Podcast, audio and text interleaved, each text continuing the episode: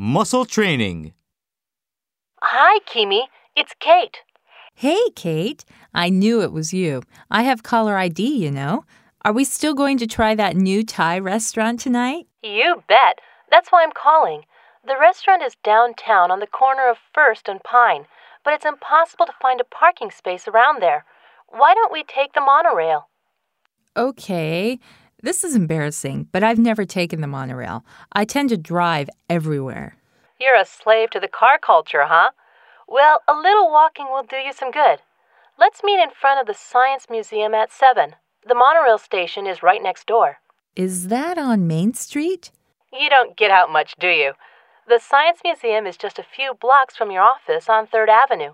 You take a left at the 7 Eleven, a right at the post office, and it's on the left. You can't miss it. Don't forget to take your cell phone. If I get lost, I'll call you.